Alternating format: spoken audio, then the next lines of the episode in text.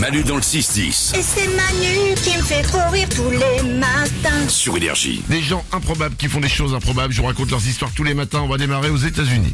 Avec un voleur masqué qui braque une supérette qui est tenue par le propriétaire, âgé de 70 ans, de 77 ans, pardon, et sa femme. Le mec part avec 10 dollars de cigares. C'est tout ce qu'il braque. Et le même homme masqué revient 5 jours plus tard. Il rebraque la supérette et repart avec 20 dollars.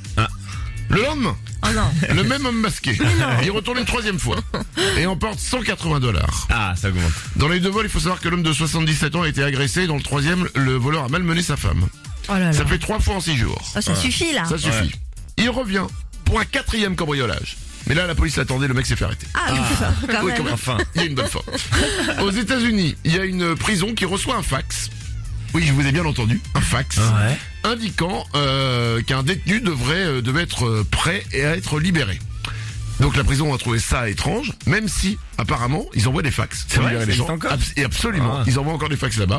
Ils ont enquêté, il s'est avéré qu'en fait c'était la petite amie du détenu qui avait tenté le tout pour le tout en envoyant un fax. Et voilà. Alors il semble maintenant qu'elle se dirige elle aussi vers la prison. Voilà.